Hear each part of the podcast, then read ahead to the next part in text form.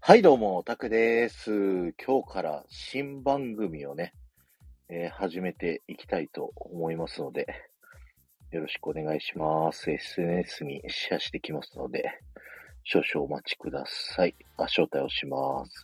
よいしょ。ふぅ、危なかった。え超ギリだ。何がっすか8時55分、ふんふん。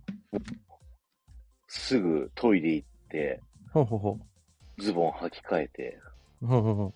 今、今、 お疲れ様です。まあ、今日はね、もう M1 グランプリやってるから人来ないよ。 M1 グランプリさ、うん今。年のラインナップさ、うん。あの、お知らないんだけど、え嘘、さやかとかいいっぱいいるよ。なんかあの、聞いたことしかなあーはいいはい、は名い。前を、見たことないなるほどね人がいっぱいいる。僕ね、あのネタはね、もう決勝行くまで見ちゃったら、あとはなんか、もういいかなってなるの、基本。決勝どこ勝つとかはもうなんか好みの問題じゃん、最終。ああ、だからなるほ僕、どね、なんかその結果見てからネタ見るの好き。逆に。ああ、これ勝ったんだって。あ、これが今受けてるんだ。これが芸人に受けるんだっていう見方するから、僕別に見なくていいんですよ。へえ、なるほど。そうそうそう。そ分うい析うしちゃう感じかなら。のね。そうそうそう。うんうんうん終わってから、あ、これが受けたんだとか、この人受けるんだみたいなのを後々知ってから見た方が、うん、うあん。なるほどねってなんか思うんですよ。毎なるほ回。どだから予選だけ見て、あ、どこが3組勝ったんだ。で、終わる。基本。予選まあそう見ないかも、もう最6組目とかじゃなかった。そうそうそう。でもじもゃあう面決白いのな勝いがなと思6って。組目か。そうそうそう、もう面白いないなと思ったんで、いいやって。 なるほどね。もうね、うはい。そんなクリスマスイブにおっさん2人でん。ね、本当に新番組を始めますというこはといはで。いはい。 一人来たけど一人去ってったわ。いいよいいよ。いいよ別に。 はい。え、ちなみに、何最初オープニングトークですけど、何の話しますか何の話するやっぱウィッシュの話をしますかウィッシュの 話するでも、ね真反対にいるから、ね評価がね。え、でも僕別に、あの、ウィッシュ、そんなね、見る、見なくていいとかそこまで言ってないからね。いや、でも大好きすぎるよね。え、もうそう、だから一、基周回って本的、そうそう、基本的に、そうそうそう。逆に言うと、自分がここまで好みじゃない理由が明確にはっきりしてるってことは何が好きか分かるってことじゃん。ってことはすっげえいい映画だよねって思う、逆に。うん。うん。っていう。まあ、なんかね僕は好きとは言わないけどね、口が裂けても。いや面白いとも言わないけど。もうみんなね、ディズニーに期待しすぎなんだよ。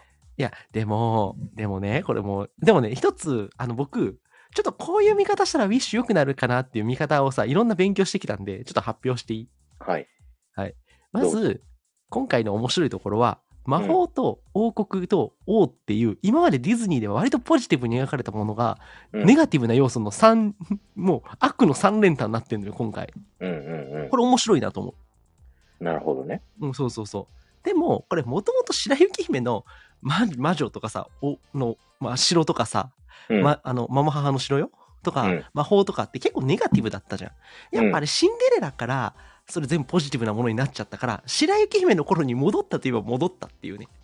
そう、なんか全体的に白雪姫っぽいなって思いながら見てて。まあ、白雪姫っぽいなって言っても、 ちょっと、あの、僕7人の友達好きな人いるかもしんないけど、あいつらのドラマ性のなさよ。いやもうさ、誰一人名前を覚えられない。あでもそう、よ僕い、えでも、たくさん好きな派でもそれでしょ。僕、サイモン覚えてるからね。サイモンってあの裏切るやつ。 ああれね。で、うんあれ、こいつ裏切んなと思ったらすぐ裏切ったじゃん。いや、僕は、あの、何、先生のさ、はメいはガいネのはいあの、何いいだね。松葉杖ついてる女の子が、うんうんなんかこう、王様好きな感好きな設定なんだって、あれって。あれパンフレット読んだら書いてあったよ。うん。うんだから、あの人が、あ告げ口すんのかなと思ったの。うん、あの子いい子なだんか、裏書いて。うん あの 子、でも、なんも、こう、なんも裏書かない王道だったから、あ、いや王道だと思って。だから僕、あのね、ウィッシュの設定のとかもちょっと文句言いたいんだけど、ウィッシュは僕映画としてうまくなかったとこが多かったと思ったから低評価なのよ。うん。映画としてうまくないとこ多いんだよね。ううん。っていうところはすごくあって。うんうんあ、多分ね、王妃様のキャラはもともとヴィランで行く予定だったんだね、最初から最後まで。あ、そうだよ。ああれ途中で入れ替えちゃってるから、ちょっとね、王妃様が急に心変わりしすぎ問題ってハンスと一緒のことが起きてて、そう、ギリギリまで悪そうそう役そだうったから、なんか最後の方のパンフレットも悪っぽい顔してるんだよね。そうそうそう。でも、あれが急に方向転換しちゃうせいで、ちょっとブレたなーっていう、最後、畳み方がうまくなかったかなっていうのは思う。でもともとアナ雪もそうだけど、ディズニーってストーリー下手じゃん。でも、なんだアナ雪はそのストーリーの下手さをさ、なんかその楽曲とかのパワーでさ、上回ることがあったじゃん。うん今回それは起きてないんだよね。いやーだからあれはもう奇跡だよね。そうレそッドう。イだッから、トゴー僕は、アナ雪の奇跡を期待してたのかもしれんっていう。あーでも、奇跡は二度起きないんだよ。うん。まあね。っていうでのもずっとあの、僕、仕事中もこの願いを鼻歌歌ってるよ。あの歌いいよね。でも、なんか、きう、んうんうんうんって。あ、僕ね、でも違う。僕好きなの、ロサスの、ウェルカムロサスのやつかな。だってここはロサスっていう半音上がるとこめっちゃ好き。うん。昨日ルナさんにも言ってたけど、言あってそたこ半音上言っがるての好きっつって。たうんうんううんうんん。あとね、感想でね、面白いなと思ったのはね、僕、まあ、トナさんとかも結構いろんな感想あげてんじゃん、これ。うん。面白いなと思ったのは、まず、柳の目さんうん。はめっちゃ辛口だなと思ったけど、あれ多分めっちゃディズニー好きなんだろうなと思った、喋っ見ていると。うん。あの人の口ぶあのりからする人とのね、ラジオはね、濃いよ。うん。あの人めっちゃ、でも、多分激熱、僕より熱く批判してたから、いや、うん本当に逆にディズニー好きなんだろうなと思って聞いてて、あれ面白かったんですよ、すごく。うんうんうん。俺そこまで言わんぞって。 今日朝 DM で送られてきたもん。そうそうそう。これを送った聞いてください。そうそうそう。聞聞いいて、てね、る、聞いて聞いてる。た。うん。テトリス俺コメントしてるかそう。すげえ長文コメントしてあら。って。そうそうそう。ああ、なんか乗ってんなと思って。熱いでしょ。で、面白いのね、僕、ゆりなさんの配信は結構面白かった。ああ、ゆりなさんはなんでダメだったんだっけえっと、要は、ゆりなさんの考え方の、多分あれ、ちょっとわかんない。ゆりなさんに直接聞いたわけじゃないけど、あの人が性善説か性悪説、どっちが人間の本質かって考えてると、多分性悪説を本質だと考えてるっぽいのよ。ああ、要は、だからそのそう人願い、人の願いが悪い風になるっていうそのうそうそがうもう普通じゃないって思ってたそうそうらそうそう確かにそうかもしれなんなかい。ゆりなさんの指摘は、なんかあの、空飛びたいって人が、でもあれを武器積んでやったら悪になるやんって。それは多分危険って判断してもおかしくないんじゃないっていう判断なんだよね。それ確かに人間の性善説か性悪説をどっちを信じるかによって、だいぶ変わってくる話なんだよね。だからすっごいそこはめちゃくちゃ面白いと思ったし、多分ゆり、りなさんのそれは多分人生とか今の経験上そう思ってるんだろうなだからこの映画に多分その見方がしてんだろうなっていうのはすごく思っていやなんかやっぱり生き方とかその経験とかで、やっぱこう変わってくんだろうなっていう人の価値観そうそうそにうよるってことでテトリスは単純にあのうん音楽がすごく良くてミュージカルとして良かったって、まあまあそれはそれ多分一つの正しい判断なんだよねトナさんも多分そっちなんだようん。っていういろんな人のね意見があってなかなか面白いなたくさんはねどっちかっていうと多分願いっていうのはポジティブなものなんですよエンタメっていうことですよね要は うん。そのそうなんでお前にエンタメの良し悪しを判断されなきゃ何年だっていうそうそうそう。そうそうでもマグニフィコに対するあれだからアーシャに対してアーシャ頑張れっていう多分気持ちになれたんだと思うんだよねうんうんうんうだんか。ら多分それも考え方じゃんそうだね。だからす、まあ、僕は思うのは、すごくね、この作品いいなと思うのはさ、いや、映画見た後にさ、こんなにみんなでさ、喋れる映画もなかなかないじゃん、やっぱり今も。そうだ共ね。通認識として。だから僕すいげえ楽しいエンの。すタメありすぎるからね。っもげえこれ楽しいのよ。だから、ウィッシュ、賛否の意見どっち聞くのも。う、確かに確かうに。ん。ねそれ裏でさ、やってたから、あっち聞かなくていいですよなんて言われたけどさ、俺ら、三人、悪の三、これ数字僕が国は告げ口しなかったら知らんかったそようね。、知らんかったよ。だって消えても配信。いや、そんなこと言うなよ、みたいな。裏だって別に、日側の意見だって聞くの面白いぞっていう。俺、柳の目さんの話聞いたとき、俺より面白かったぞって。うんうんうん。性悪説は認めないけど、ディズニーは性善説を表現しないわけにはいかない。そうまあですねね。。うん。はいデータさん、こんにちは。はい。まあ、あとはね、まあ、同テーマで言うと、プリンセスと魔法のキスと比較しちゃったっていうの僕はあったかな。やっぱり。うんうんうん僕はね、そこはなんか競技が違う気がするんだよね。なんとなく野球とサッカーみたいな感じ、そうそうそう。感覚で言うとね。ねうんだからでもまあ僕前作の「ストレンジワールド」よりはマシになったかなと思うよ。そう、ストレンジワールドよりは全然面白かっ たよ。スストトレレンンジジワワーールルドも、ドはまあ、面白いんだけど面白いんだけど、あの、いやなんかでもオチ読めるじゃん。あもう多分これあそういうことねってなんかもうあ、まああねそういうことねって。うん、いやもう露骨にこう、なんだっけ、ポリコレをこう、ちゃんと出してるからさ。まああ、でも今回ぐらいの、まあ、いろんな人種がいるんですよぐらいでいいんじゃないって思う。ああ、なるほどね。うんうん。まあ、あの、ストレンジワールドはでも、ポリコレ云々よりもちょっとひどいとこあったけどね。 うん。僕、まあねあれも映画としてはかなり問題があると思ってる けど。まあまあまうあ、んというもそうのだね10分経ったから、まあ、本10分いいじ編ゃん。はいはい。喋っていきましょうということで、はい。今日から新番組、ゆまたくアカデミーということで、はい。まあ、ゆうまさんとか僕とかがね、こう先生となって、はい。今からもうこのシリーズ、はい全くこう話題になってるけど、はいはいつはいいていけないってやつを、まあ簡単に解説してくれると。そうですね。うん、そう。だから、今日はマーベルについて、ゆうまさんに一から教えてもらって、このラジオを聞けば、もうマーベルは追いつい追いつくといういやね。、そ、そ、あのね、僕ちょっと趣旨が違った今回。あれあのね、違う、マーベルがなんでここまでヒットしたのか。要は、MCU、ディズニーがアイアンマンを作るまでどんだけ面白い歴史があったのか。だったらアイアンマン見ようっていう気にさせる、これ、構成なの、今回あ。じゃあ、聞いたらアイアンマンが見たくなるのね。で、てか、聞いたら MCU 見ようって思うかな。だから、MCU のアイアンマンからエンドゲームまでこんな作品ですよっていうのじゃなくて、もうちょっとその、マーベルってどんな歴史があったのとか、結構面白いんだよね。これ聞いたら、あ、アイアンマンってすげえんだって思うかもしれないっていう、そういうのを目指してました、今回。えーはい、はいじゃあ、そういうことらしいんで、はい、そういうおこと願いです。します。はい。というわけで、えーこれからですね、質問があれば質問してください。それに対しはてい、いい質問だったら僕が、いい質問ですね、と答えます。エコーかかってる。あの、サブタイトル一応ね、残しといて、はい目指せ池上彰 IGA ね。池上彰。バカみたいな。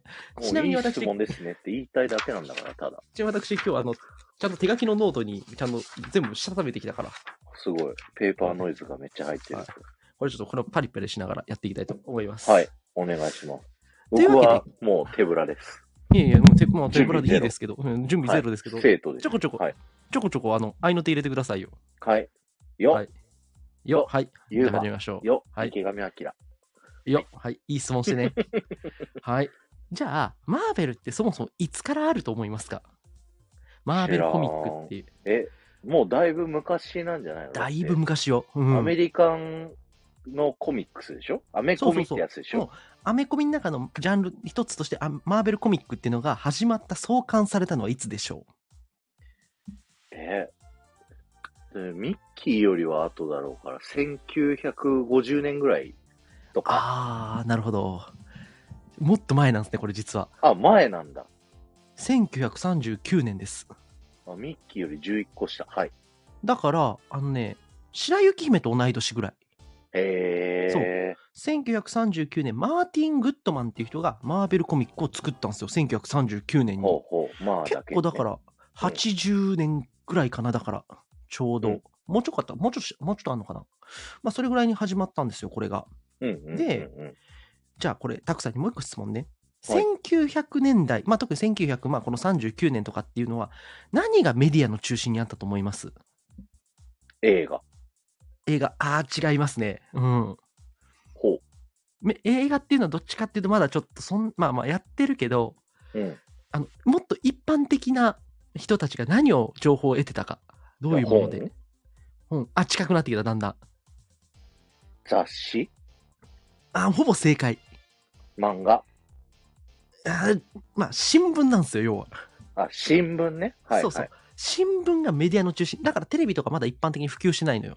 うんうんうん。まあの家庭に。大体あのウォルト・ディズニーがディズニーランドのテレビ始めたぐらいに結構バーって言ってるけど、まだこの時代。代そんなんなんですけど、新聞がメディアの中心で、ニューススタンドっていうのがいろんな駅にあったりとか、あのうん街の各地に置いてあって、まあそこでさ、あの何ドルか出して、何セントかな、あの新聞買って、それで情報を集める。まあ、要はネットとかないんで、これしかう逆に言うと情報とか政治の情報って取れなかったんですよ。んうん、うーんなるほどプ。ラス、そこに雑誌っていうのが出てきたわけ。雑誌もさ、言ったら、もうなんか本ほど高級じゃないじゃん。うんうんうん、まうあん。パッと読んでパッと捨てれるみたいな感じの雑誌。で、雑誌もその高級な路線と小安いものっていうのを、もうこれふ細分化していくんだけど、この後。うんそこの中で、小説とかをすっごい安いパルプマガジンみたいな感じでカラフルな小説っていうのがちょっと流行ったんだよ。もともと。カラフルな小説。そうそうそうなんかも文うちょっ章となんなかのにカラフルなのそうそう、なんかすごいなんかあの、要はその表紙とかがすごいなんか、これもうめちゃくちゃ楽しいエンタメですよみたいな。ああ。小説って普通なんか結構白黒じゃないですか、イメージ。なるほどね。はいはいラノベみたいな感じ。そうそうそうそう。あコトラさんノベうん、あ、小手さん、こんにちは。ラノベみたいなもんが、要は、最初は、だからその新聞がメディアの中心で、ニューススタンドで販売されてて、そこで雑誌も売ったら雑誌意外といけんじゃねま、そしたらなんか安い小説が意外と娯楽として受けんじゃねってとこに商売のチャンスを見出したマーティン・グッドマンがコミックだって言って始めたんですよ。うーん、なるほそど。そうそうそう。で、このマーティン・グッドマンっていうのは1934年に自分でマガジンを創刊してた、ま、またこれマーベルコミックになる前なんだけど、うんうん34年にそこに商売のあれを見つけて、そこでやってたんですよ。コミック作ったり、マガジン作ったり。で、簡単に言うと、中身にこだわらない。ほう。売れたら何でもいい。えー、ビジネスビジネス。そうそうそうそう。で、流行パクる。う。うんうんうん。これわかりますか流行をパクる。はい。流行何ってるもの。そう、パクっていくんですよ。当時でこ流れね行ってるもの。はい。スーパーマンそう。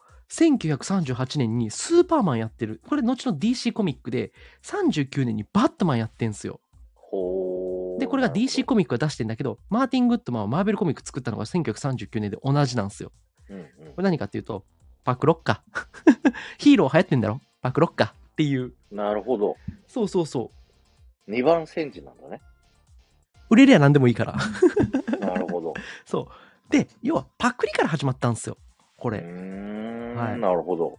そう。で、えー1939年マーベルコミックっていうのを作ってじゃあ俺らもヒーローやろっかってなって作ったんですよねマーベルコミックうんうん、だから DC とあのの方がやっぱ先輩なのヒーローとしてはうんだから、なんかその、ザ・アメリカのヒーローって言ったらやっぱスーパーマンっすよね、みんな。思い浮かべるのはあの S の字が胸についてるくっそダッサいタイツの男ですよ。うんうんマントつけた。もう悪口しか言ってない。はい悪悪いよ悪口しか言ってない な。だってあれかっこいいと思わないですもん、俺。いやみんなを助ける、 ね、正義の味方だからね。いや、でもダッサいじゃん。 まあいいや。はい。で、あの、最初ですね、まあこれ覚えなくていいんですけど、サブマリーナとヒューマントーチっていうヒーローを最初作ったんですよ。うん。まあもうこれあんまり有名じゃないんで、まあこれはもう全然あの、覚えなくていいんですけど。で、そっから何したかっていうと、ヒーローを蘇生乱造するんですよ。といっりあぱえいず作ったんだ。そうそう、いっぱい作るるの。何でもいいやと思って。なんかとりあえず、そうんうんうん逆に言うと、ここでいっぱい作ったのがストックになるのよ。この後。へえ、なるほど。だから、マーベルコミックのヒーローって、タックさんとか多分マーベル見てないと、なんでこんないんのって思わないですか ?1 年に何人も出てきて。じゃあいっぱいいる。うん、確かこれなんでかっていうと、蘇生乱造して、とりあえずアイデア出して作ってあるからなんですよ。に。じゃあ、あの、最近そのディズニーでやる映画がさ、いっぱい、はいはあの、新しい主人公出てくるじゃない。出てきますね。うん。あ、ゆうさんこんばんは。どうも、ゆうさん、こんばんは。それ、なんか全部原作があるみたいな感じで、なんかこう、マーベルオタクの人たちが言そっう。てるのは、その時に、もうヒーローを乱立してたからなんだ。そうそうそう。プラス、あの、もちろんこの後にいっぱい作ってるんですけど、ここである程度その形みたいなのを作ってて、要は小ネタとしてここから引っ張ったりするのよ。小ネタ。要要は、ここの、うんあの、このヒーローは実はここに出てたやつなんですよ、みたいな、要は初期から出してきてるんですよとか、要はふ古いファンも喜ぶようなストックになってるのよ、これも。なるほど。だから、みんなファンは喜ぶのよ。あ、ここ拾ってくるんだっていう。へえ。じゃあ、ここで問題です。はい。 DC のスーパーマンってどんなヒーロー像ですかスーパーマン。梅干し食べて。スッパーマンだ、それ。それ、ドクタースランプなん だ。それ、ドクタースランプなんだ。だから まあ、マント、タイツ、うんパンツうん。で、電話ボックスで着替えるは一緒でしあょ。うんうんうんまあまあまあ、うん 一緒だね。ススッパーマンなんだ。多分。スケートボードにこう乗って。ススッパーマンなんだ。スッパーマンなんだ。あの、まあ、要は、あの、スーパーマンって結構、結構、あの、完璧なヒーローなんですよ。うんうんうん。あの、要は、割と無敵で、目からビームとか出るし、あ、目からビーム出んのあ、目からビーム出ますよ、ああられいつ。目からビーム出ますよ、あいつ。目からビーム出るし、あのーなんか、あのなんだろうな、目からビーム出して空飛べるし、パンチ力半端なく強いし、うん。銃で撃たれても当然死なないし、うんうん。もう要はもうバカみたいに強いんですよ。で、ないるいほにどねナイスガイだし。イケメンで。アメリカ人が好みそうそうそうなそうマッチョなね。そうそうそう。クリプトナイトには弱い。まあまあね、弱点だからね。唯一弱点だけど。でもあそ、う要はうん人間的な弱点はないんですよ。要はその精神面も強いからさとか、うんうんうんメうンん。まあ、メンタル弱い時あるけど、最近の映画だと。まあそういうのあるから、完璧ヒーローだったと。DC は。なるほどじ。ゃあマーベルはどうしようかって言った時に弱点持ってる、ちょっと情けねえなぐらいのヒーローが多いんですよ。へえ。そうで。もこれがあるからいいんですよね。なるほど。弱点があるから、キャラが魅力的になるんですよ。うんうんうん。これ僕、ウィッシュの評論でもちょっと言ったんだけど、挫折とか経験するキャラクターっていうのが映画で一実は一番感情移入しやすいんだっていう、まさにそれなのよ。うんスーパーマンって完璧すぎるから挫折しないの、基本的に。うん。うん。それに対してマーベルヒーローっていうのは弱点が多数あって、まあ弱いとこ弱いと。これがだから今映画化して見やすい魅力でもあるわけ。なるほど。そうそうそう。だからさ、なんかその弱点があったり人間的にちょっとダメだった部分があったりとかするから、すごく映画として見やすいんだよね。うんうんうん。でもこれね、これしちゃうと、すっげえ問題が起きるんですよ。弱点を作ると問題が起きる。そう。弱点ばっかのヒーローってどう思います弱い。弱いし、王道じゃないんですよね。ああ、なるほどね。そう。だからこの課題に立ち向かうため、1940年、キャプテンアメリカを作るんですよ。ああ、キャプテンアメリカは確かに完そうそうそう璧な感じっぽい。キャプテンアメリカってどっちかというとスーパーマンなんですよ。だから、マーベルにおける。そう。うんうんうんうん。で、これ、ジョー・サイモン、ジャック・カービーっていう人が組んで、あの、キャプテンアメリカを作って、まあ、これが割と、まあ、王道感。まあ、今でも結も構う、、その、まあなんとかさんはもう、あれなの。いないの。最初あの。、マーティン・グッドマンさんん。いますよ。います、います。あ、それマもーティン・グッドマンさんは、これは作った人だから組、織化したのうん。会社作ってる人だから。で、そこの部下に、どんどんどんどん有力な人たちが集まってくるの。ないろいろヘッドハンディングして。うんうんうんその中でジョー・サイモン、ジャック・カービーっていう人が加入して、キャプテンアメリカを作ると。うんうんうん。で、この後、スタンリーっていう、まあ、超有名なおっちゃん、あれ出てねき。ます。はスい。パイダーマンの作者ね。出てきますし、あとね、あの、まあ、マーベルヒーロー、ビッグヒーロー6、ベイマックスにも出てきたりとか、うんうん。おそっうそうそうさんのやつね。おっさんおっさん、 白髪のおっさんなんですけど、うんスタンリーが加入したりで、まあ、マーベルってのは、ここからちょっと上昇していくと。あ、社長の甥いっ子なんだ、スタンリーは。その、まあなんとかさんのそうそうそ甥いうっ。子なんだね。へえた。だですね、あのまあ、揉めたりとかするんですよ。 ここで、グッドマンとサイモン・ジョージャック・カービーとかが揉めたりして、まあ、41年、問題が起きるんですけど、ここでスタンリーをマーベルコミックの編集長にしちゃうわけ。うんうんうんうん。だから、いろんなヒーロー映画の、まあ、もう父みたいな感じでバンバン出てくるの。生きてる間は全てのマーベル映画に出てきたの。そう、マーベルといえば、スタンリーなそう感そうじそうがする。どっちかっていうと。そうだから、本当に僕、ベイマックス出てきた時、あまあさ、ベイマックスもマーベル原作だけど、やっぱちゃんとそこはやるんだ、ディズニーと思ったもん。へえ。そうそうそう。で、スタンリー編集長になったのが1941年なんだけど、この時第二次世界大戦があったんで、当然出兵したんですよ、スタンリー。う。うんうんこれどうしてたかっていうと、戦場からコミックこうやって作ろうってストーリーを全部伝えるんですよ、電報かなんかで。うん。ほう。それで作り続けたんですよ、その間も。へえ、すご。すごいでしょ。で、まあ、これ戦争終わって、1945年に終わって、まあうん戦後迎えて、どうなったかっていうと、1950年代になると、うんコミック暗黒時代がやってきます。うんうん。これね、ワーサムっていう精神科医の先生が言うんすよ。ワーサム。ワーサムさんっていう人が論文書くんですよ、確か。うん。コミックは人をダメにするって。よく言いますよね。出た漫画ばっか読んだり、映画とかばっか、アニメばっか読んでるとバカになっちゃうよね。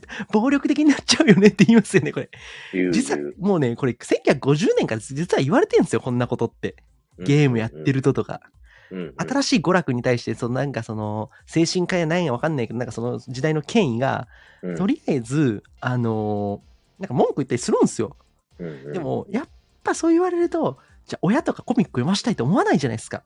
うん。もう今ほど情報がなかったら、今だったらさ、アニメとか見て育った親がいるからさ、そんなことないよねって思えるけど、この時まだコミックって新しいから、うんそうなんだってなったら、売り上げ下がるんですよ。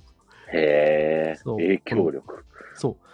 で、会社にはスタンリーだけが残るぐらい、ほぼほぼもう人がいなくなっちゃうわけ。みんないなくなっちゃうんだ。売り上げがブワーンってなって。うん。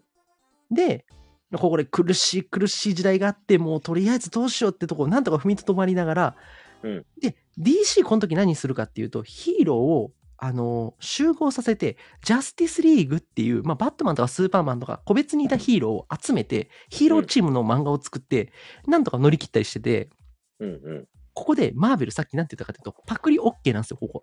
うん。うん。他が流行ってることやったら全然やっていいよってなるんで、あ、俺たちもじゃあチームもの作ろうということで、ファンタスティック4っていうヒーローチームの漫画を書いて、これでちょっとずつ売り上げ戻ってくるんですよ。これが結構面白くファンて。タスティック4って映画とか結構あったね。あります。はい。映画あります。あの、ディズニー以外で作ってますね。うんうんうん。でも、映画は何回も失敗してます。 あ、そうなんだ。は打作を2回連続ぐらいしたのかな、多分。なんじゃこりゃみたいな。あ、はあはあ、そうそうそう。まあ、こうやってチームものになっていくわけ。こっからだんだんだんだん。うんうん。で、ここで1960年でちょっと調子取り戻して、アントマンとかハルク。まあ、アントマンはちっちゃいあのヒーローで、ハルクわかりますよね。緑のね、でかいやつね、そうそうそうそうそう。で、スパイダーマン。ここでできてきて、また人気が盛り返すと。うんここで全、部漫画の話っすよね。そうそう、漫画の話。まだ映画にはなってない。うんで、ここでね、マーベルのメソッドっていうのがあって、うんスタッフ全員で、いろんな人たちがいろんな意見を出し合って一人のヒーローを作るから、誰が実はヒーローの本当の親かってのは分かってないんですよ、これ。えー、そうなんだ。もうみんながみんなで例えば、あの、じゃあ例えばワンピースっていう漫画を、まあ漫画っていうかワンピースのルフィっていうキャラクターを小田栄一郎さんが作ったって分かるじゃないですか、僕らは。うんうんうん。でもそうじゃなくて、みんながいろいろ口々にいろいろ意見出し合って一人のキャラを作るから、誰がどういう風な、あれなのかわかんない。なるほど。そうそうそう。もう当然そこにスタンリーの意見もあるし、うんで、だから言うと、著作者がわかんないのよ。本当の意味では。これだから結構問題になったりしちゃうんですよね。誰が本当に作、しキャラを作ったかわかんない。でえーも、うんうんまあ、みんなで共同の知恵を出して振り絞ったもんだから、会社のもんだよねって、今だったら多分こんなことしないと思うんですよ、作り手も。うん昔だから全部会社のもんだよねって、一人一人の作者の著作物というよりかは、会社が金出して書かせてくれたんだったら会社のもんだよねっていう。うんそうそう、そっちに吸収されてるわけ。なるほどで。スパイダーマンが超人気になって、まあ、このアベンジャーズにも登場したりっていうことで。まあ、ここでちょっとね、チームものっていうのが流行っていくわけ。うんうん。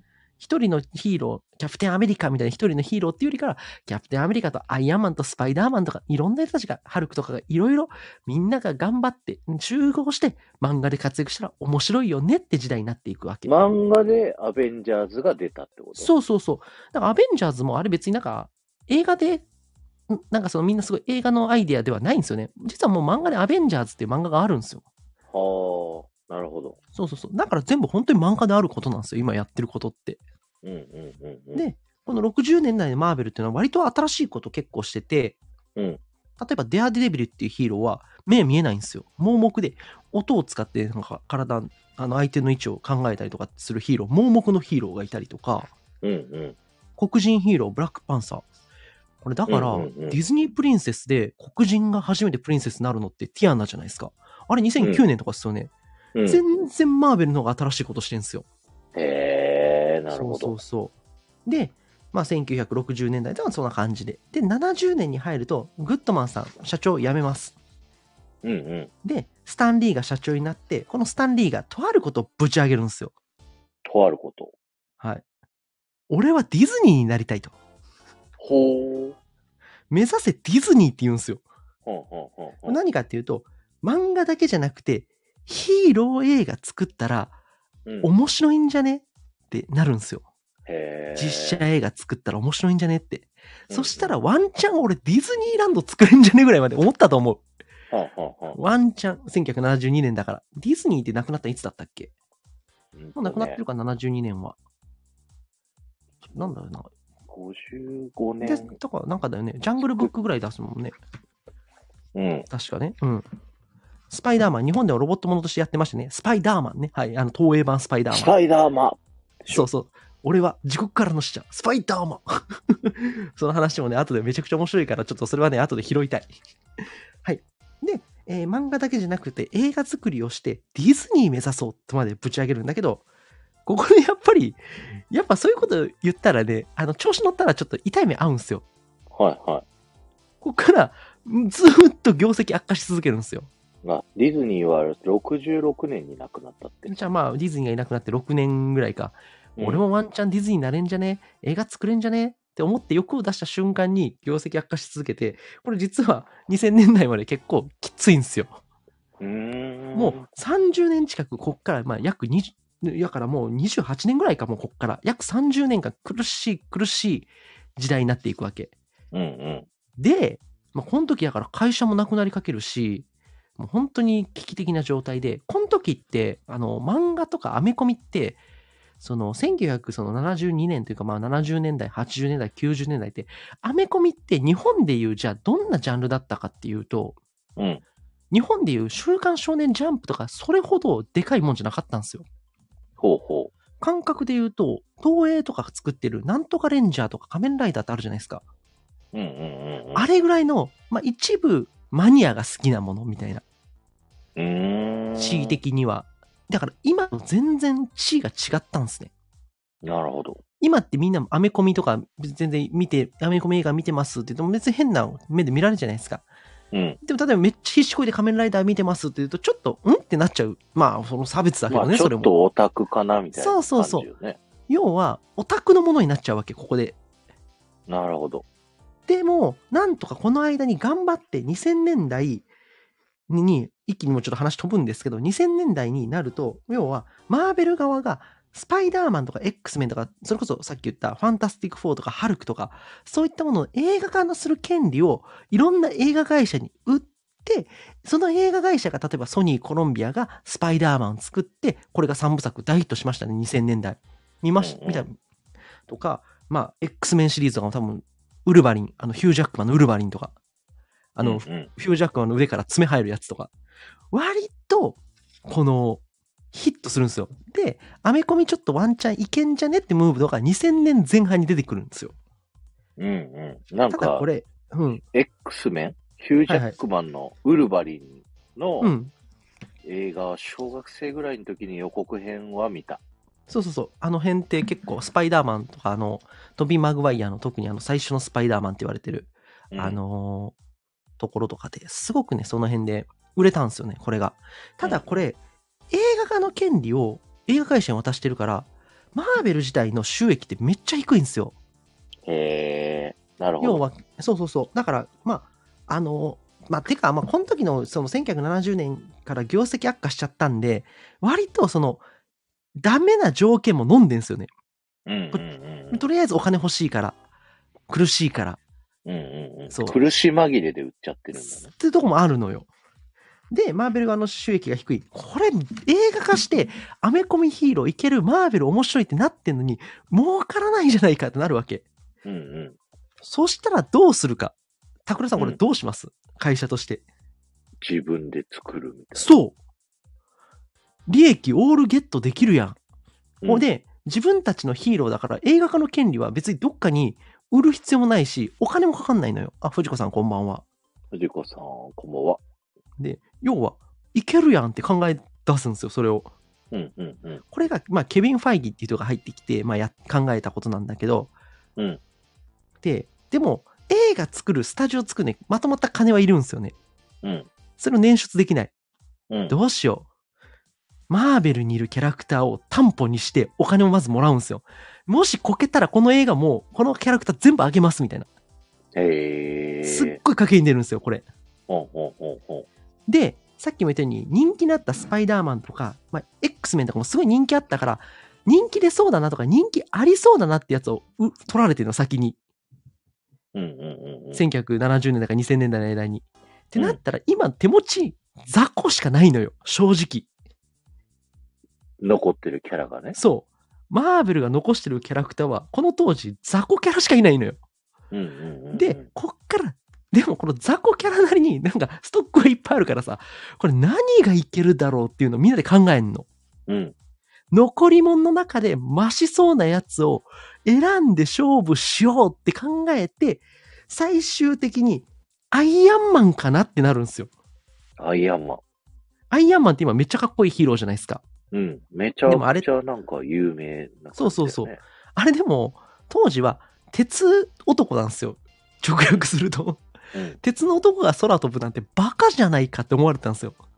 うーん。。そうダサキャラだったんだ。そう、ダサキャラだし、全然日の目も浴びてないようなキャラクターだったんですよ、当時は。うん。この映画になるまで。うん。で、なんでじゃあアイアンマンにしたかっていうと、これめちゃくちゃ面白いのが、うん子供を集めてきて、じゃあみんな、このヒーローたちの中でどのおもちゃで遊びたいって言った時に、やっぱ子供は空飛ぶ鉄のヒーローとか好きじゃん。うん。アイアンマンが一番人気あったんですって。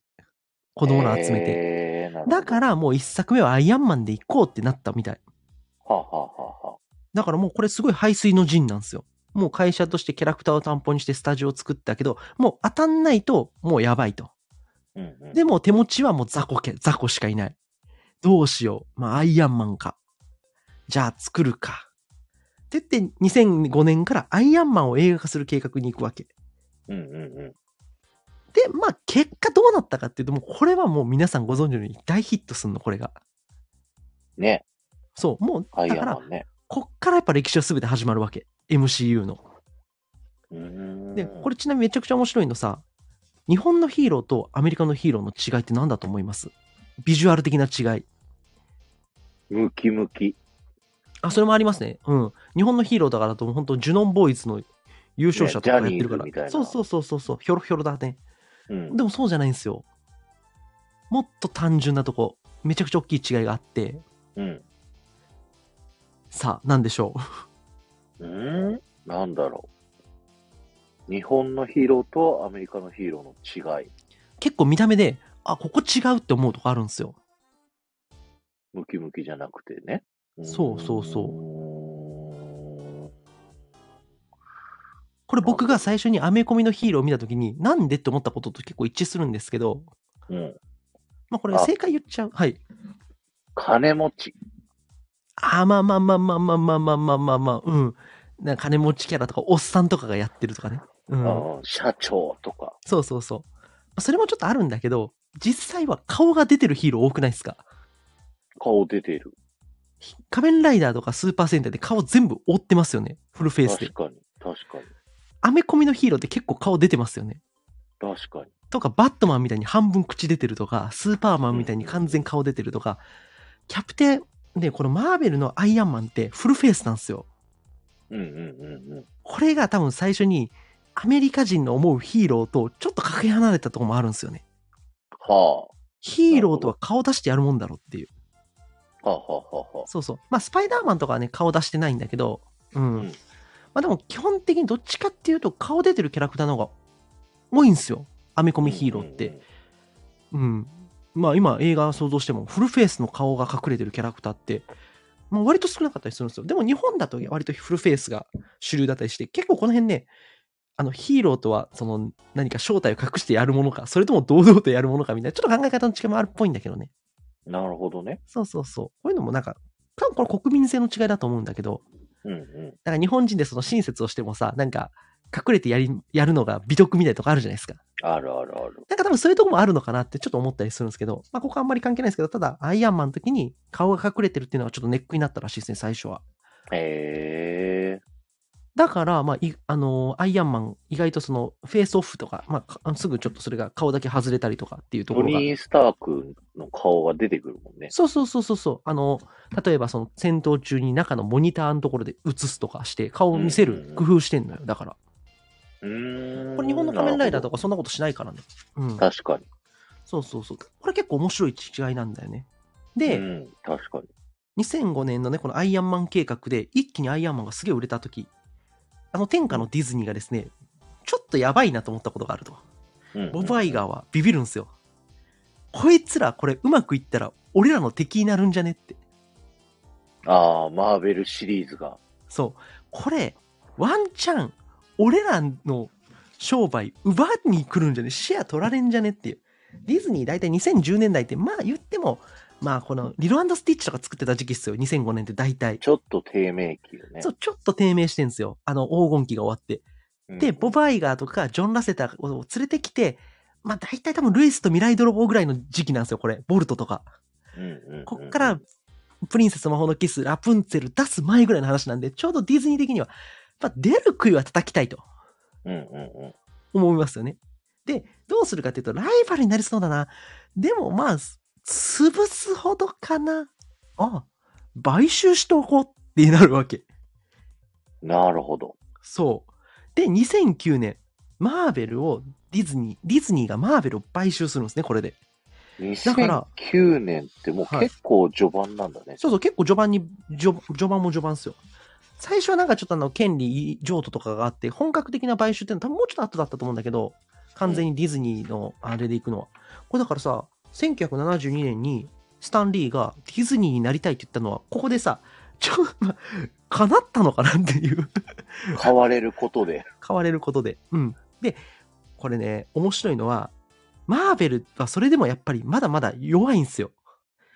まだ売れたかもしんないけど、この先どうなるかわかんないから、要は、なんつったらいいんだろうな、吹けば飛ぶような存在だったわけよ。まだそれとはいえ。うんうん。でもディズニーに入っちゃえば、ディズニーってやっぱ潤沢な資金があるから、より面白いことできるよねっていう、やっぱそういう狙いもあったみたい。うんうんうんうん。で、プラス、ディズニーってやっぱ強いんですよ。会社として。うん。だから、過去に、その1970年代から2000年代までに、要は、ちょっと不利な条件で売っちゃったヒーローとかの権利をディズニーが交渉したら、マーベルとの交渉は、うんうん、ふざけんな、あの時売っただろうで済むけど、ディズニーが言ったら、ちょっと話は帰国会になるんですよ。なるほど。そう、ディズニー力だね、これね。で、まあ、この交渉をしながら2012年にアベンジャーズっていう、まあその、その時点でキャプテンアメリカ、アイアンマン、ハルク、マイティー・ソーっていう作品を一本ずつ作った後に全員集めたんですよ。うんうんうんここでアベンジャーズっていうのがもうこれで世界で大ヒットしたわけ。アベンジャーズから爆発的にヒットなのそうだね。いやっぱアベンジャーズだね。うん。アイアンマンぐらいで、あ、だから最初アイアンマンとかマイティーソーとかキャプテンアメリカやってアベンジャーズしますって言った時に、そんなん成功すんのって、いろんなヒーロー映画を作って、それを一本に、一旦、今当たり前じゃないですか、クロスオーバーするって。うん。でも当時はそんなことできるわけないじゃんって言われたんですよ。へーそんなんで面白い映画なんか絶対できねえよって言われたらめちゃくちゃ面白いのができちゃって、うんうんこれはね、あのージョス・ウェドン監督脚本作品なんですけど、うんこれジョス・ウェドン、これ知ってたら、ピクサー好きよ。知らん。トイ・ストーリー1作目の脚本に携わった人で、まあ、この人が脚本を全部仕上げたわけじゃないんだけど、トイ・ストーリーで、ど素人集団で作ってんですよ、もともと、最初は。そのト時イにス、トーリーの一作目の脚本はそんなに好きじゃないよ。 いやいやいや、俺大好きなんだけど。で、そこでさ、このジョス・ウェドンが来て、全部手直しはできん、しほぼほぼ手直しだいぶしたんだけど、キャラクター足りんって言って、うんレックスっていうキャラクターを作れって言って、レックス作ったのこの人なんですよ。へえ。そうこの人いなかったらいいレキャッラクスいなかったんですよ。うん。うん。こういうなんかちょっと間抜けで、なキャラクターがいるよって言って。でもポテトヘッドとかだけだったら、そうか、スリンキーだけだったら割とさ、で、ウィッティは性格悪いからさ、性格悪いやつだばっかじゃん、あれね。うん。ハムとかも。うん。そうならないために、レックスがいるだろうって言って、レックス作ったんですよ。こいつ偉くないですか、偉い。まあ、この彼がアベンジャーズを作った、んへえ。でそうなんだ。うんそうそうそう。これでアベンジャーズやって、まあ、こっからまたヒーロー、アイアンマンとかまたやって、アベンジャーズ2作目のエイジ・オブ・ウルトロンとかやって、エンドゲームまで行く流れがあるんだけど、そこと同時にディズニーがじゃあ何してくれたかっていうと、過去に売り渡した権利の取り返そうとするわけ。いや、X メンとかファンタスティック4とかスパイダーマンとか、うんマーベルでやった方がいいよねって。うんうんうん。でソニーと交渉して、スパイダーマンってだからさ、なんで、あれすっげえ特殊なさ、構造になってて、ソニーが持ってるんですよ、映像化権利を。うん。だから USJ にアトラクションあるじゃないですか、なくなっちゃうけど。あるある。でも、アメリカだったらディズニーランドで出てくるんじゃないですか。出てくる。そんなことってないじゃないですか。同じ、だからミッキーはどっちにも存在しないですよね。うん。なんでそんなことができるかっていうと、ソニーと交渉して、あの、権利を共有させてくれっていうところに持ってったんですよ。共有なんだ。まだ共。有してんですよ、あれは。買い戻したんじゃないんだ。買い戻してはないんですよ。へーだから今後もう多分スパイダーマンの映画っていうのは全てソニーでディズニーのロゴは入らないんですよ。あそうなんだ共有してるんですよ。だからディズニー側の作品に出してもいいけど、ソニーが基本的に持ってますよ。それを貸してくださいねっていう。えー、だから交渉次第では今後スパイダーマンってやっぱ出てこない可能性もあるんですよ。うんうんうん。買い戻せてないから。ってなったらまたディズニーランドにスパイダーマンが出てこなくなる可能性も全然あるんですよ。え、でもなんだっけなんか主人公が違うスパイダーマンがあるじゃない。そうそうそう。だからあれも共、スパイダーマンの権利を共有だから過去でもいいんですよ。はあ。そうそうそうなるほ。ど。まあ、スパイダーマンはスパイダーマンで、そのさっき言ったように日本版スパイダーマンっていうのがあったりとか、東映が一時、そうそうそう、うんそう東映が権利持ってたりすんのよ。うんうん。で、ちょっとややこしいんですよね、こいつ。で、そんだけで逆に言うとマーベル必死だって、だってことで、実はマーベルってこのなんか暗黒の、あの、1970年から2000年代に、東映のスーパー戦隊とコラボしてるんですよ。一時期。へえ。で、あの、えっ、ー、とね、なんだったっけな、一作目ゴレンジャーじゃないですか。うん。ゴレンジャーなんですよ。で、確かに2作目か3作目で、アイディアで、マーベルヒーローを、あの、スーパー戦隊に入れようっていう計画があったんですよ。その時、キャプテンアメリカをスーパー戦隊に入れようっていう計画があったんですけど、結局やめたんですよ。うん。それちょっとできなくて、その代わり、あの、ミスアメリカっていう、なんかその、日本にヒーローがいるんだけど、スーパー戦隊に。うんまあ、それはなんかそのマーベルと共有で作ったキャラクターとかいたりとか、うんうん。ね、なんかそういうね、ちょっと複雑な歴史もあったりするんですよ。だからどんだけその時に権利売り渡しまくってたかっていう。で、そういうのを全部ディズニーはやっぱ強いから、権利を取れるとか取って買い戻すとか買い戻してとか、うん交渉してっていうことやってくるから、ディズニーってやっぱ合併したのめっちゃでかいんですよ、会社として。なるほどね。そうそうそう。資金力を得たわけだ。そうそうそうそうそう。で、X メンの権利は 20th Century Fox って映画会社が持ってたんだけど、うんこれ、ディズニーが、まあ、これディズニーがそのマーベルのためにやったっていうよりかはもうディズニープラスのためにやったんだけど、うんでもその買ったよね。 X 面を買うんじゃなくて、会社ごと買いやがったんですよ。 20th Century Fox はディズニーになりましたね。そうそうそう。会社ごと買っちゃうっていうね。だから、こういうね、面白いこと起きてるんですよ。うーん。まあ、でもその中ではかなりボブ・アイガーはマーベル映画に X メン出したいっていうのはあって、割とそこがもうなんかあったんじゃないって、一番でかい理由に。もう会社ごと買えるやん、これって。買っちゃおう。そしたらディズニープラスのストック増えるやんって。買っちゃおう。そうそう、買っちゃおうって。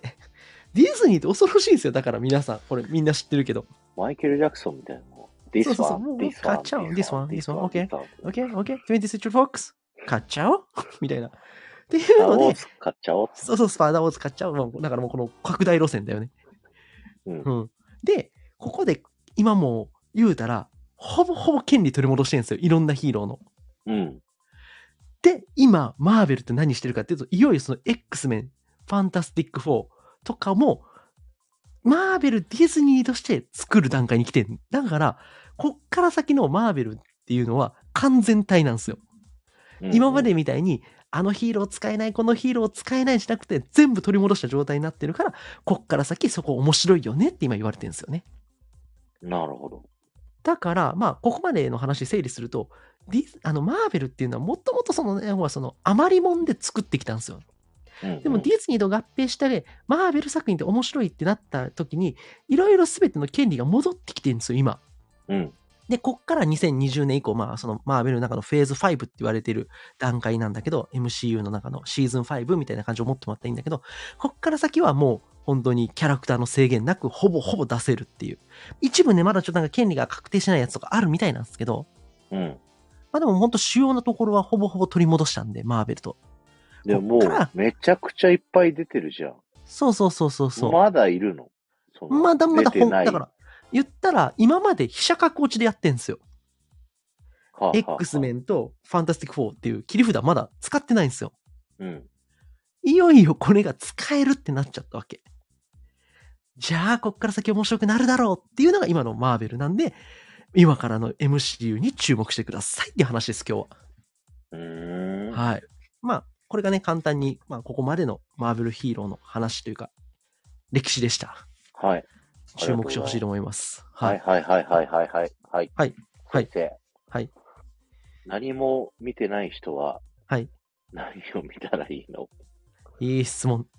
いい質問ですね。あ出た。出た。あのね、何も見てない。とりあえず、やっぱり、しアイアンマンだけ見てほしいです、まずは。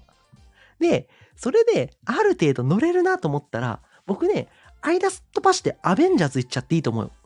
アイアンマンからアベンジャーズで、アベンジャーズ見たら、大体こいつはどういうやつかなって、ちょっと気になるやつも出てくるんで、気になったら、例えばキャプテンアメリカでじゃあどんなやつなんだろうと思ったら、キャプテンアメリカの一作目にちょっと戻ればいいし、うんマイティーソー別に多分、なんかこいつ神様っぽいな。何なんだろうな。まあ、いっかと思ったら別にいいし。うんなるほどね、要は、あの、一旦アイアンマンやっぱ見とかんと、なんか全ての始まりだから、あれが。アイアンマンは、アベンジャーズのリーダー的な感じなの、まあ一応ね、一応もう中心ですね。うんだってあの、ロバート・ダウニー・ジュニアが一応そうやっぱそのアベンジャーズの時は、あの、一番最初に名前で入るから。なるほど。そうそうそう、まあ多分そういうところなんだと思う。で、まあそっから、例えばその下下ってもいいし、上、じゃあ、面白かったな、アベンジャーズ面白かったな、でもちょっとキャラクターそれぞれわかんない。いや、もちろんね、わかんなくてもアベンジャーズ一作目、やっぱジョス・ベドンがやってるから、トイ・ストーリー一作目ってめっちゃわかりやすいストーリーじゃないですか。うん。めちゃくちゃ、あの、トイ、で、トイストーリー何がすごいかって、いろんなキャラクターが、ポットでのキャラクターたちがあんだけ面白いことしてるんですよ。うん。やっぱあれの力はあって、やっぱジョス・ウェドンすげえなっていうのは、まあわかんなくても一本見りゃなんとなくわかる作りにはなってるんで、うん。まあアベンジャーズ見たらいいんじゃないかなと僕は思う。なるほどね。そう。で、まあそっから、まあなんか各、まあそっからね、あの次のアベンジャーズ、エイジ・オブ・ルードロンまでも結構まあヒーローあるんだけど、基本的に僕ね、もうね、その方式で見たいやつだけつまみ食いして見て、で、アベンジャーズの、そのシーズンごとにはいちいちアベンジャーズってのが絶対あるから、エンドゲームまでは。振り返って戻りたい時戻っていくみたいな感じで、もう僕全部見るとは言わない逆に。あの、今、レターにね、はい。貼り付けたアベンジャーズ無理、無理だよ。映画を、これ時系列順だから、これ映画公開順じゃないんですよ。しかもこれ500文字制限だから途中で切れた。そうそうそう。これは、アベンジャーズの世界で起きた順番の話だから、これ実は全然、あのーこれの通り見たら意味がわかんないと思う、逆に。なるほど。そう。歴史順、あくまで作品の中の歴史だけど、前後して語っていって、その時に出したい情報があるから。公開違順とは別なのね。う。これは、え歴史上の話なんですよ。いやその世界観恐のろしいなるほ公開順で僕はいいと思う。だからこれあれよ、あのーな、なんだ。なんか過去の話だからって、例えば、あの、ファンタスティック・ビーストから見たらさ、意味がわかんないじゃん。ハリー・ポッター世界のことある程度知っとかないと。ど。うんうん。確かにそういうことになっちゃうよね。うん。ハッフルパフって何ですかみたいな。レイブンクローって何ですかみたいな。グリフィンドールって何ですかダンブルドアって誰ですかみたいな状態で見てもしゃあないじゃないですか。うんうんだから、僕は基本的にキャプテンアメリカから見たらいいんじゃないじゃあ、あじゃあアイアンマンから見た方がいいなと思うんですよなるほど。そう。で、まあ、そのアイアンマン見て面白いなと思うと思うんで、うん。そこからアベンジャーズに一気に飛んじゃってもいいし、まあ、あの、面白いと思ってある程度いけると思うんだったら、これ何これちなみに。これは時系列じゃない。あ時系列公順開順、公開順のうんうんディうズん、ニープラスのホームページ。公開順見るが、ただね、ディズニープラスだとスパイダーマン系が多分落ちてるはず、また、権利が。うん、書いてない。そう。なんかそね、れスパイダーマ最ン近なんかあったよね。落ちたんですよ、なんか最近また。で、なんかスパイダーマンね、時々ね、なんかディズニーとなんか揉めるんで、ソニーが。うん、うん。契約のあれで、なんかもうお前らじゃ共有しねえぞとかって結構交渉の種になってんですよね。ディズニープラスから消えたりしたよね。消えてる消えてる消えてる。うん。だから、うーん、スパイダーマンは多分ね、もうディズニー側としてはもうちょっとそんないちいち打診されるのが鬱陶しいから、多分完全に買い戻したいはずなんだけど、やっぱソニーもこれはか売らないと思うんだよね、権利を。強いからね。そう。に人気あるし、まあある程度地位あるし、うんうん。うん。っていうところで、まあ、そこネックになってるってとこもあるんで、まあまあ、この辺はね、すごい面白いなと思うんですけど、まあ、とにかく、一作目から僕見て、アベンジャーズ行って、気になるヒーローがいたら、そこをちょっと追う。過去にね、も。アベンジャーズ見て、そういううん気になるヒーロうーんあったら見て、その後は何を見ていけばいいのその後は、あのね、ちょうどアベンジャーズの次が、アイアンマン3っていう作品になるんですよ。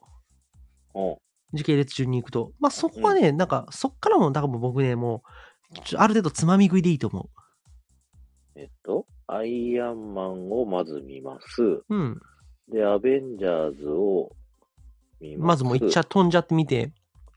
で、もう最短で行こうと思うと、アイアンマン3になるのね。とか見て、まあ、マイティー・ソーとかあるけど。で、キャプテン・アメリカのウィンター・ソルジャーは傑作なんで、とか。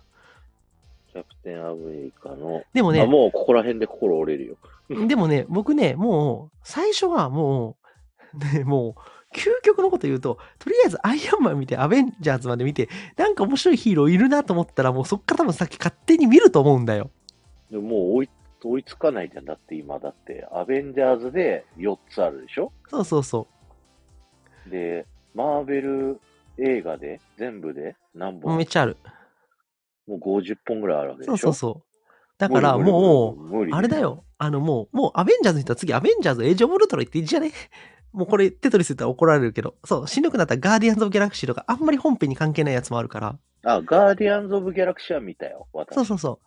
だから、まあ、あんまり本編の興味関係ないやつもあるから、とりあえずもう僕、最短距離で行くんだったら、アイアンマン、アベンジャーズ、アベンジャーズ、アベンジャーズとかだけ見ても意外といけると思う。そう、モズさんの言う通り。アベンジャーズだけ見んでも、あーインフィニティ・ウォー・エンドゲーム。うん。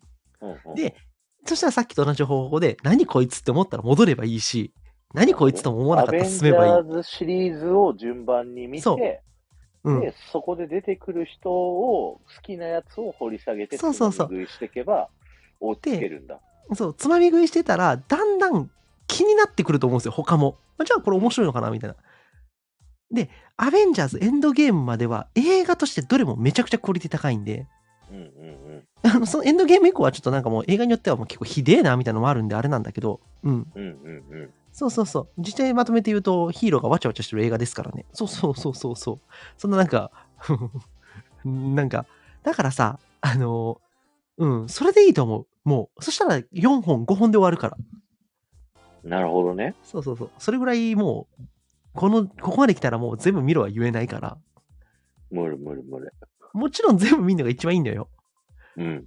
無理。うんテトリスがキムルナにおすすめしてた。1日10分ずつでも見ろっていう。朝ドラかよ、みたいな。 1日10分見たらもう、だって忘れちゃうもん。朝ドラの方式、あいつ朝ドラ方式提案してたけど、 お前それ無理だろっつって。ちなみになんか、アいベンジャーズだけ見るんだったら、うん。 12時間ぐらいなんだって。そうそうそうそうそう。なんかいけるよね。もうこの年末年始。年末年始ね。あの、ドラ例マえばの一気見みたいな感じだ。そうそうそう。で、ドラマ版も全部捨てていいっすよ。ドラマ版も特に。ドラマ版は見てるのよ、私。なんでだよ。 なんでだよ。じゃあさ、逆にロキとか見てるから、ロキのワンダ、ビジョン見てあ、ロロキキののキキャャラ。ラ。 2見て、あーなるほどね。あと、なんでだよなっけ。ムーンナイト見た。なんでだよ。 面白かった。だから、あの、中途半端に知識がある状態だからね、今。そう。だから、まあ、それでいいんじゃないうん。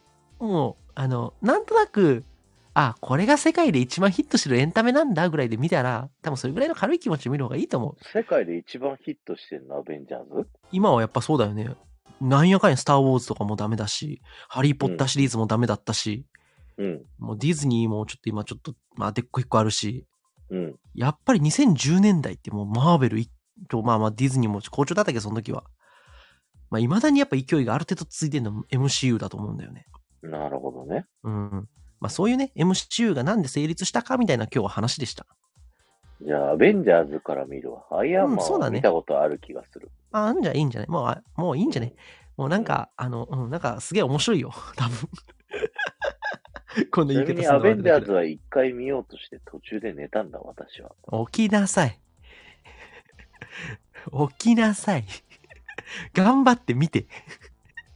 なんか さ、ヒーロー集結するまで暗くないえっとエンドね、ゲームまでは神映画でそうそう、エンドゲームまではあねそう、マーベル全部面白いんだけど、エンドゲーム以降ね、ちょっとね、うんって思うのよ。増えてきたんですよ、最近。質悪いな、みたいな。ワンダビジョンからね。うん。そう、うん。バンドビジョンはまだ面白かったけど。ワンダービジョンは面白かったよ。そこからあのね見たから、私のマーあのね、アベンジャーズ一作目はね、割となんかそのイデオロギー的な話で、あの、味方のはずのシールド、まあもうこの話じゃめんどくせえな、の作ってるもんとかが若干、なんか、その思想ヴィラン寄りだろみたいなもんとか、なんかそういう話になったりするんで、うーん。なかなかね、ちょっと、なかなか政治、なんか、なんかそう、駆け引きみたいな、政治的駆け引きみたいな話になってっから、でも、うんうん面白いですよ。うん。うんまあ、僕だから、なんで MCU 見始めたのかっていうと、多分僕は根性論で最初から全部見た。だからもうそんなさ、うん。なんていうの、映画筋肉がついてる人ばっかりじゃないからさ。うん、だからも僕う、みたいな人の方が多いと思うよ。だからももう、うアベンジャーズから見ていこうみたいな。人気、人気らしいけど、あ、無理無理無理っていう。か、もう、今から、今の新しいやつだけ追っていくみたいな。もう逆に過去を捨てて、ああ。 もうもうそんなんでもいいと思う。てか、もう、とりあえず、見る気があるんだったらどっかを見ないともう一生追いつけないから。 いやだ、エンドゲームが面白いらしいぞっていうのは聞いたことあるの。だでからも、エンドゲームから見るのはやめろって言われるわけ。もうでも俺もそれでもありだと思うよ。もうエンドゲームから見てもいいと思うよ。祭り感はすごいから。なるほど。でもまあエンドゲームから見ると意味がわからんとか多数あって途中で寝るかもしんない。あなたの性格だと。ああ。うん。まあ、もうねそういう危険性があります。 いや、わか、もうカタカナが多い、みんな。いや、もうちょっと、そうそう。アキベンジャーャプズテンアブル。そら、そら、日本のもんじゃないからね。いや、ロキのドラマですら、最、登場人物の名前最後まで覚えれないタイプだから。まあいいんじゃね私こいつ、こいつ誰だっつって。あ、でもね、そういう意味で言うとヒーローたちってそれぞれなんか特徴があるから覚えやすいと思う。あ、この人こういう人なんだ、みたいな。うーん、うんん、なるほど。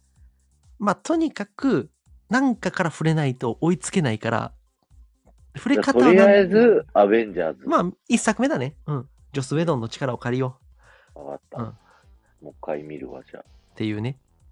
まあでも結構面白い話だったんじゃないですか。あ。はい。歴面史は白かねっ。た。うん。うん。これ次回何にしようかなと思ってんですよ。コナンがいい。コナンコナン映画うん。 コナン映画はでもね、一本一本に対する僕の評論になっちゃうから、コナンな。まあいいよ、全然。うん。コナン映画が今どうなってんのかみたいなところを僕なりにじゃあ分析して、またそれを評論するという形でやりましょうか。え、これ、今からでも大丈夫っていう、うん。こう、追っつけれるよみたいな感じのスタンスでいいのこの、もシうリーズコナンに追いつくもクソもないけどね。 まあでも、いいじゃん。いいいいんじゃねもう、もう、池上コ彰ナだンから。は、僕はずっと追ってたの、一時期うね、んうんうんだけど、なんだろう、一瞬抜けて、うん。で、またこう、コナンを見かけたら、何もう、赤井さん、安室さん映画に変わってて、コナンはね、実はね、途中から、あの、原作で出てきた人気キャラを映画に出しすぎて問題があって、あと原作しかなんコナンが人間離れしすぎ て、もう、なんかね、ルパン VS コナンを見たの スカイツリーが飛び降りるやつでしょそう、スカイツリーからコナンが飛び降りてんのに、あ、なんなんねえじゃんあ、コナン君来てくれたみたいなさ。バカい野郎やいやいや、バカ野郎スカイツリーから小学生飛び降りてんのに、なん で事こ件んだなよ。リアクションなのみたいな。ランネーちゃん、お前もう、お前メンタル狂ってったろみたいな。あのね、それが面白かコナンはね、もうね、もう当たり外れ激しいっていうか、もう、ねもうミッションインポッシブルになっちゃってっからね。った。うん。じゃあ、コナンの話しましょうか。はい。じ ゃあ、次はのい第2弾は、コナンです。今からでも大丈夫、 メタっていうコナンですということで。はい。はい。よろコしくおナ願ン会でいきまいしょうか。はい。す。はい。こんな調子で大丈夫ですかこ の番組は。まあまあ、いいんじゃないですか。まあ、ポッドキャストとか。かではね、もしかしたらいいかもね。うん。聞き物としてはすごい、一から聞くと面白いと思う。途中から聞いてる人は、何、何言ってんだこわいつけはわみたいかんないと思うけど。な。 なるね。はい。よかったらアーカイブでね、頭から聞いてくださお願いいし。あの、10分ちょっとから本編喋ってます。最初の10分はウィッシュについての文句を垂れてるというか、僕はウィッシュを好きなのかどうかみたいな哲学的な話になっちゃってるね。ゆうまさんがウィッシュの文句をずっと言ってた10分。で、も、その愛がゆえっていう。うん、好きだから。アーシ そうそうそうャのこと。好きだから。うん。もう一押しだから。つって。 心にもねえことを言うな。つって。はい。というわけはでい皆さんどうでありしがたとうございゆうまました。さはい、んは。おもろかったですかあなんか、僕、ちゃんと資料作って喋ってるから。うん。あの、ちゃんと資料作って喋るとね、やっぱりちゃんとしたもんできんなと思った。 でも、ちゃん と普段からやってくださいよ、こういうの。え、普段からやってる映画評論は。 自分の配信でも。だから自分の配信の映画評論はこれ、こういう調子でやってるよ。どんだけウィッシュ文字数書いたか。手書あきのの評ノ論ーすトるに。のに。うんえ、ねあの、ノートってのアプリね、あれは。あ、そうあなれんだだ。。そうそう。ノートアプリってあるじゃん。ノートってブログの。うん。あれのブログ書いて、あれを元に評論したから、まあ、あれなんだけど。